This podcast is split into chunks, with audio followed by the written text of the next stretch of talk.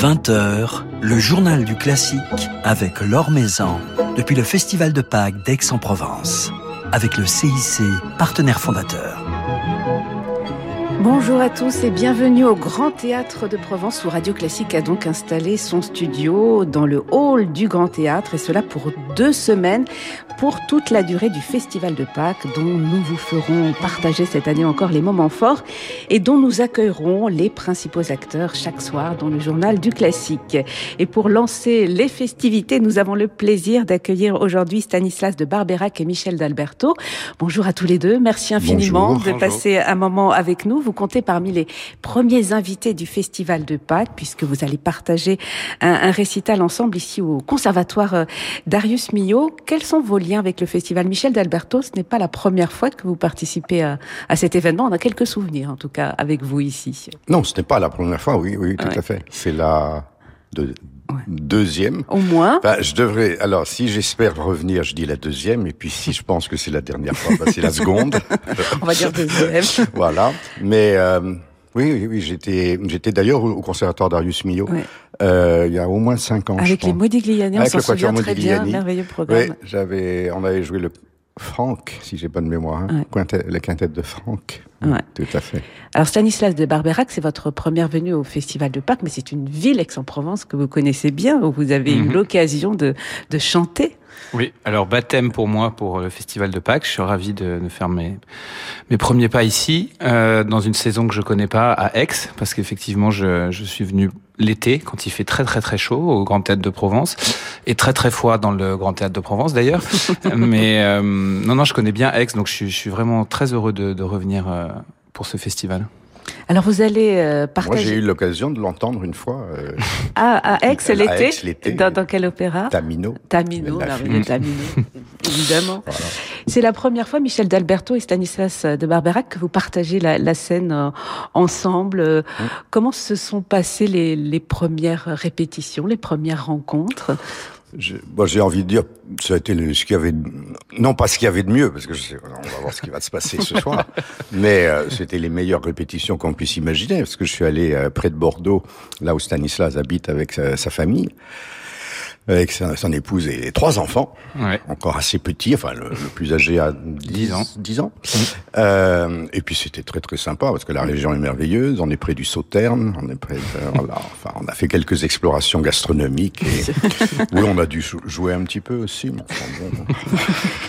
Et, quelle place Michel d'Alberto occupe euh, le répertoire vocal dans votre vie de musicien? Vous aimez jouer avec des, des chanteurs Est-ce que vous le faites régulièrement d'ailleurs? Hmm. Bah depuis ma, ma première expérience euh, avec une chanteuse, euh, c'était pas n'importe qui, c'était Jessie Norman, euh, mais j'ai toujours dit que finalement c'est avec les chanteurs que j'avais le plus appris, toujours. Ah ouais. Au plan musical, au plan du rapport à l'instrument, au plan tout simplement comment on doit on doit on doit faire de la musique, c'est-à-dire en pensant toujours à la respiration, au phrasé, à ces choses aux couleurs, voilà. Donc c'est toujours avec les chanteurs que j'ai vraiment appris énormément. Et j'encourage tous mes élèves à faire de, à accompagner, à, à, à, connaître des chanteurs, et à les accompagner, parce que ils apprendront beaucoup plus qu'en venant à ma classe.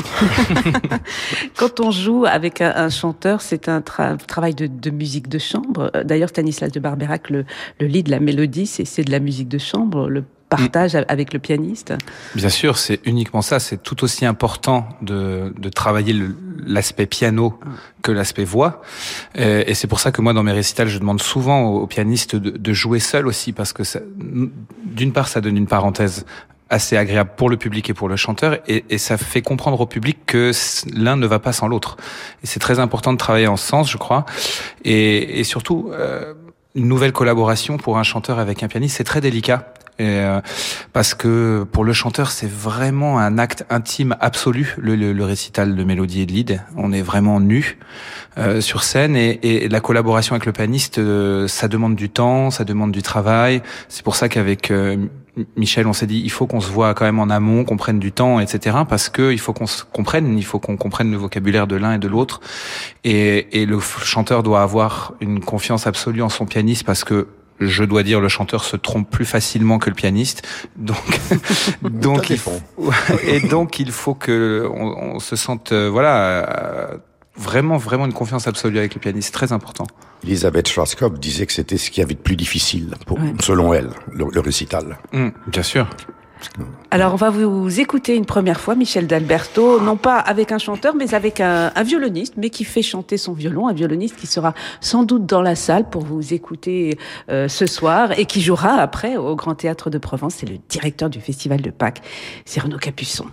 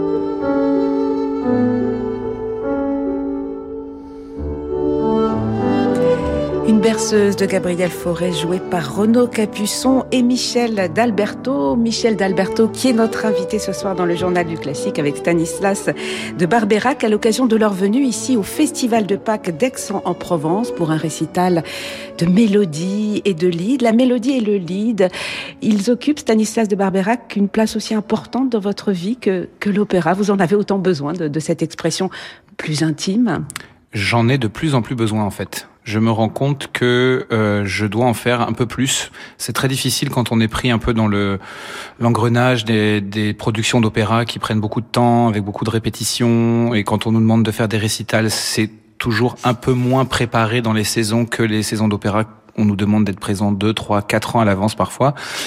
Et donc, ça passe toujours un peu à l'as les, les récitals. Même l'oratorio en concert, euh, moi j'aime beaucoup faire ça. Donc euh, j'ai j'ai mis un point d'orgue là, euh, justement après la période de Covid, une période de réflexion pour beaucoup de gens, de, de me dire il faut que je, je trouve un équilibre vraiment plus plus récital lead oratorio et opéra de temps en temps en fait. Parce que ça me fait du bien parce que j'aime découvrir du répertoire j'aime travailler avec différents pianistes.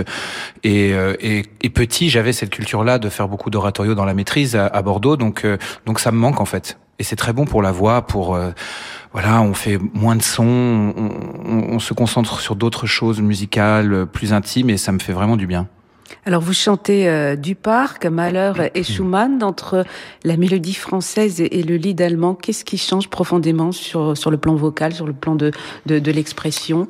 Alors plus particulièrement les du parc, euh, certaines, certaines mélodies du parc permettent de rejoindre le monde un peu opératique, je dirais, dans l'expression vocale, la densité vocale, l'écriture est très, est très différente.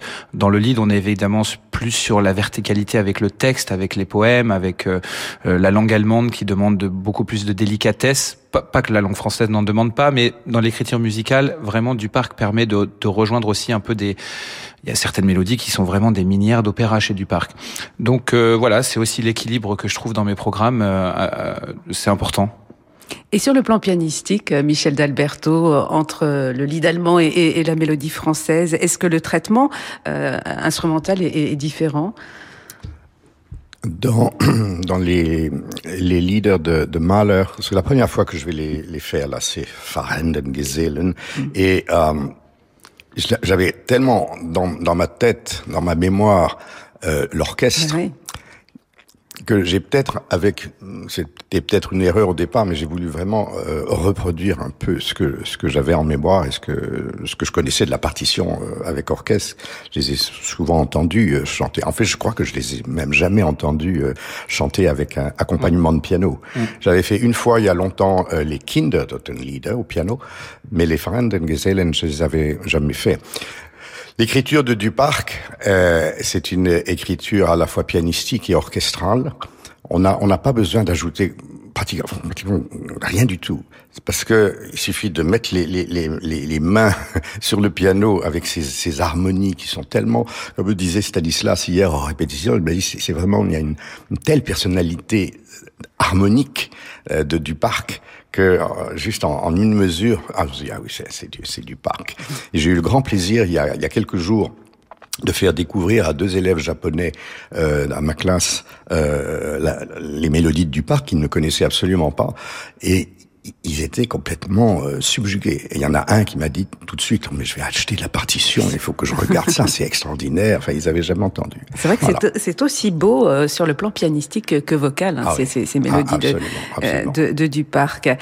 Alors, on va quitter quelques instants le monde de la mélodie pour celui de l'opéra, pour évoquer un, un, personnage, un rôle dans lequel vous êtes plongé depuis quelques mois, Stanislas de Barberac, c'est celui de, de Péléas, du Péléas et Mélisande de Debussy, que vous venez de chanter il y a quelques quelques jours à peine à Barcelone, que vous avez chanté également cette saison dans une, au Théâtre des Champs-Élysées à Paris, une magnifique production dirigée par François-Xavier Roth. Vous l'avez enregistré, ce Péléas et Mélisande, euh, pendant le confinement à Bordeaux. Le, disque est sorti euh, euh, cet automne. Qu'est-ce qu'il représente pour vous, ce, ce rôle? Ouais, on pourrait en parler des heures. Hein. euh, pour faire court, pour l'instant, c'est le rôle de ma vie. Je l'ai déjà dit plusieurs fois. Euh, c'est le rôle de ma vie parce que c'est complet je ne me lasse pas de, de, cette écriture orchestrale qui, qui à chaque fois me, je, je reste à chaque fois en répétition. J'écoute mes collègues quand c'est pas moi qui chante. Ce cinquième acte où je suis mort, je, je, je peux pas m'empêcher d'aller l'écouter. Je, je, sais pas, c'est un tout. C'est, je trouve que c'est une œuvre tellement complète, tellement incroyable.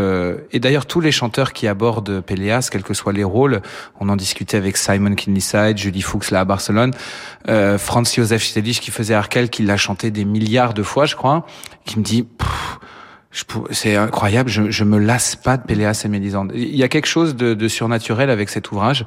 Et pour l'instant, je trouve que c'est tellement complet que j'ai pas trouvé mieux. Il y a d'autres choses formidables à chanter, évidemment, mais je, je crois que c'est vraiment l'écriture orchestrale, les ambiances, tout est décrit, tout, tout est facile et complexe. C'est vraiment, vraiment un ouvrage incroyable. Un ouvrage euh, splendide, très fort, avec une prosodie particulière. La, la prosodie de, de Péléas et Mélisande mm. n'est pas la même ligne euh, vocale, ligne mélodique que, mm. que, que, du parc, par exemple. C'est un langage très différent. Pas du tout. Mais avec en même temps cette élégance, cette diction. Cette... Oui, parce que le texte de Metterlinck est, est splendide. Euh, l'élégance, elle vient juste de la qualité des mots et, et, et c'est tout. Et donc nous, on a juste à les raconter. Alors parfois, il y a une mélodie à faire, mais souvent, on se laisse, on se laisse prendre par le le, parler, en fait. Euh, il y a tellement de choses qu'on peut murmurer dans Péléas. Euh, c'est ça qui est formidable. On va écouter tout de suite un petit extrait avec l'une des rares mélodies de Péléas chantée par Chiara Skerat et on vous écoute aux côtés Chiara Skerat qui est mélisant dans cet enregistrement où vous chantez Péléas Stanislas de Barberac.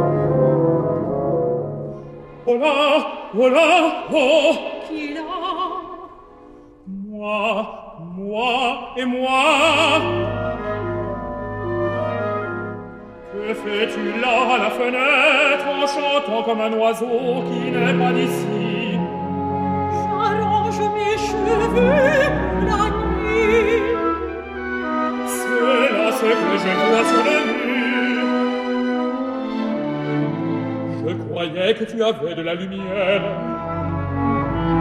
J'ai ouvert la fenêtre.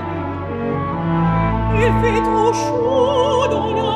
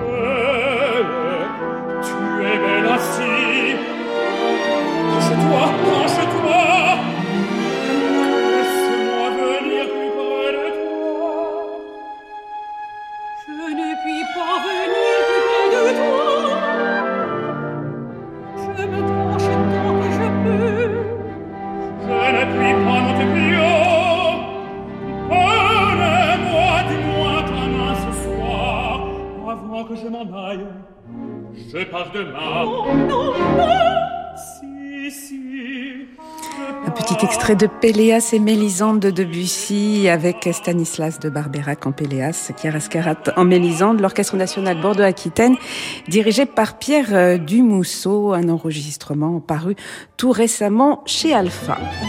L'Or Maison sur Radio Classique. Nous sommes toujours en compagnie de Stanislas de Barberac et Michel d'Alberto, ici dans notre studio du Grand Théâtre de Provence, dans le cadre du Festival de Pâques d'Aix-en-Provence, où vous allez donner un récital tous les deux. Récital qui sera filmé et diffusé euh, demain soir à partir de 20h30 euh, sur la plateforme du Festival de Pâques euh, d'Aix-en-Provence. Vous avez une riche actualité. On va évoquer la vôtre, Michel d'Alberto, puisque on écoutait Debussy. C'est vrai que la musique française, vous en êtes l'un des grands ambassadeurs. Mais vous êtes plongé plutôt dans la musique de Liszt en ce moment, puisque sortira dans quelques jours, le 29 avril, votre nouvel enregistrement sous le label La Dolce Volta, consacré à Liszt avec la sonate en, en si mineur, quelques études d'exécution transcendantes et la vallée d'Obermann. Pourquoi Liszt aujourd'hui, Michel d'Alberto Euh, Liszt euh, est un compositeur qui, du moment où j'ai commencé vraiment à l'apprécier et à comprendre que j'avais été un, idiot total de l'ignorer pendant un certain nombre d'années, euh, c'est après Schubert, je pense, c'est le compositeur qui m'a été le plus proche et le plus, celui que j'ai le plus régulièrement, fréquemment joué.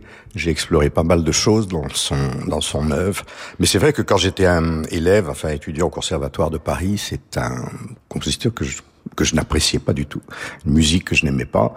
Et euh, je dirais jusqu'à la fin de mes jours que c'est quand même grâce à Claudio Arrau que, Mm. que, que tout d'un coup le déclic s'est s'est produit. Et après un récital qu'il a donné au Théâtre des Champs-Élysées, où il avait joué entre autres la sonate en si mineur, euh, je suis sorti de là complètement bouleversé et je me suis dit, bon, il va falloir que je réévalue un peu mes, mes priorités. Voilà. Et puis la musique de Liszt, en tout cas les, les pages que vous avez enregistrées, elle est très narrative. On, on évoquait la mélodie tout à l'heure. C'est vrai que à travers le, le piano, vous vous racontez beaucoup lorsque vous êtes avec un chanteur, mais lorsque vous jouez la musique de Liszt, vous Je racontez crois, énormément. que, je crois que tout est narratif chez, chez Liszt. Il y a un besoin constamment de raconter une histoire et c'est- c'est quelque chose que lui-même euh, mettait constamment en exergue. Il insistait énormément avec ses élèves de, que, que, que justement il leur il, raconte quelque chose. Il disait constamment à, ses élèves, d'après les, les témoignages de ses élèves, les, des lettres, etc., que Liszt disait, disait tout le temps, mais dites-moi quelque chose, racontez-moi une histoire, mettez des paroles sur les, sur les, sur les notes, sur les, là, peu importe lesquelles, mais racontez-moi quelque chose. Et à mon très petit niveau, c'est ce que je fais souvent aussi à la classe au conservatoire de Paris. Je dis à mes élèves, mais racontez-moi quelque chose. Là, ça, ça ne veut rien dire. Ça ne, ça ne parle pas. C'est juste du piano. Moi, ça m'intéresse pas du piano. Je vais entendre de la musique et je vais entendre une histoire. Alors vous nous racontez des, des, des belles histoires euh, dans, dans cet album. Euh, Bah, disons, avec Liszt, c'était un peu presque plus facile, que, on va dire, qu'avec une sonate de Mozart, de, parce que il y a déjà un titre, il y a voilà, il y a la vallée d'Obermann, c'est oui, mais il faut, faut donner vie à, à- à ce titre euh, et à, à ces musiques.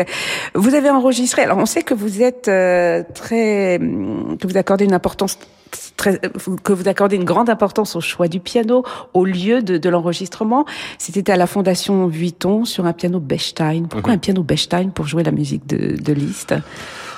Pour moi, une des grandes qualités des Bechstein, c'est que toute la partie du médium jusqu'aux notes très graves reste d'une définition, d'une clarté qui est, à mon sens, qui est la plus grande parmi toutes les marques euh, qui sont à disposition. Et comme pour moi, la clarté, la définition de toutes les notes de basse est extrêmement importante parce que c'est ce qui permet à l'oreille de comprendre le schéma harmonique de la musique en quelque sorte. Et je me suis dit que pour euh, pour Liszt, ça pourrait être aussi quand même très utile. Ensuite, il y a évidemment le petit clin d'œil, à savoir que la sonate en si mineur de Liszt fut euh, fut jouée pour la première fois par Hans von Bülow à Berlin sur un piano Bechstein. Voilà. Et c'était en c'était en 1800. Euh, 70, je crois, ou chose comme ça. Enfin, voilà. Il y a un petit... Donc, j'ai pas pu avoir le piano de Bulot, mais enfin, au moins, c'est la marque. Alors, on va en- écouter en avant-première un petit extrait de cet album qui sortira le 29 avril. Euh, Michel d'Alberto, j'ai choisi Chasse-Neige, l'une des études d'exé- d'exécution transcendante, l'une des pages les plus debussistes, on peut dire, de, de Liszt. envoyé près de Bussy. Ça, c'est Ouais. clair que je suis certain que, d'ailleurs, je crois que je l'avais écrit sur un texte euh, concernant Debussy. Je suis certain qu'il a assez bien connu la musique de, de Liszt, même si il était lié peut-être plus avec la musique de Chopin, dont il a fait une édition euh, critique chez Durand euh, vers la fin de sa vie. Mais Liszt, je suis sûr qu'il a, il l'a bien connu et ça l'a inspiré.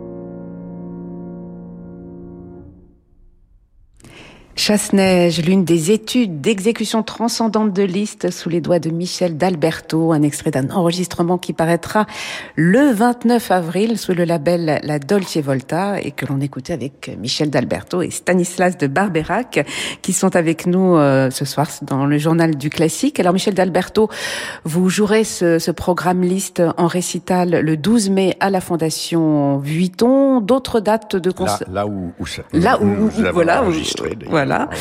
D'autres dates de, de concert euh, avec un autre programme. Vous serez en, en musique de chambre euh, le 16 mai au théâtre des Bouffes du Nord à Paris. joué, le quintet de Louis Vierne à- au théâtre des Bouffes du Nord, oui, le 16 mai. Voilà, et avec un, un jeune quatuor. Le quatuor Elmire, oui, tout à fait. Voilà, dans le cadre de la belle saison. Stanislas de Barberac, euh, prochain rôle, euh, prise de rôle même, euh, Florestan euh, de Beethoven, c'est une prise de rôle. Tout à fait. Voilà, ce sera euh, dans quelques jours, du 14 au 18 mai, avec Laurence Equilbé et Insula Orchestra, que vous connaissez bien, à la scène musicale, Oui. mais une version euh, mise en scène. Hein. Ouais, c'est une, une vraie mise en scène. Ouais. À la scène musicale, il y aura deux versions concert à Londres et à Bruxelles. Euh, où on sera, je, je pense, en situation de semi-stage quand même, mais mais à la scène musicale, c'est une vraie mise en scène euh, avec orchestre et décor et costumes, etc. Voilà, une mise en scène signée David Bobet, mais avec euh, l'orchestre sur scène, hein, puisqu'il n'y a pas, a pas de fausse à, à la scène musicale. à- à ouais. la scène musicale. Et ensuite, Don Ottavio, personnage que vous connaissez par Mhm. contre, que vous allez chanter donc de Don Giovanni, que vous Mhm. allez chanter à Vienne au mois de juin, dans une mise en scène de Barikowski, une nouvelle production. Oui, alors ce, au mois de juin, on, on reprend la création de Barikowski que l'on a faite euh, au mois de décembre à Vienne. Là. Ouais. Donc c'est les cinq derniers spectacles. Ensuite, il y a des reprises euh, dans les années à venir. Oui. Merci infiniment Stanislas de Barberac et Michel d'Alberto d'avoir passé un moment avec nous. On va se quitter euh, en vous écoutant euh, Stanislas de Barberac chanter euh, Schubert avec Laurence Equilbé et son Insula Orchestra Ima Bundrot, un, lead de Schubert orchestré ici par Max Reger, un extrait d'un magnifique album consacré à, ses leaders en Mhm. version orchestrale. Merci beaucoup à tous les deux. Merci.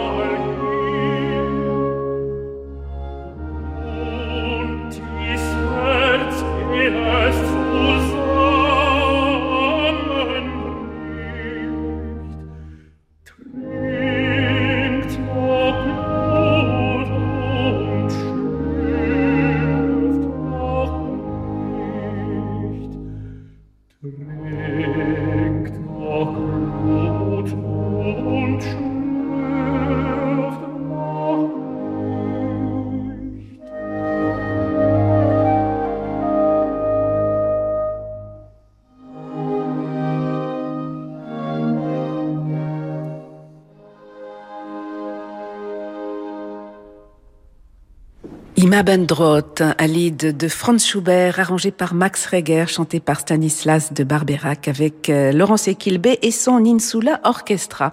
Voilà, c'est la fin de ce journal du classique, spécial festival de Pâques d'Aix-en-Provence. Nous reviendrons demain à Aix, ici, dans le hall du Grand Théâtre de Provence, une émission enregistrée à midi en public. Vous êtes les bienvenus, bien entendu. Un grand merci à Lucille Metz et Aurélie Messonnier pour la réalisation de ce journal du classique. Demain, nous serons en compagnie du violoniste et chef d'orchestre Thomas Zehetmayer. Très belle soirée qui se prolonge en musique avec Francis Rezel. Avec le CIC, partenaire fondateur.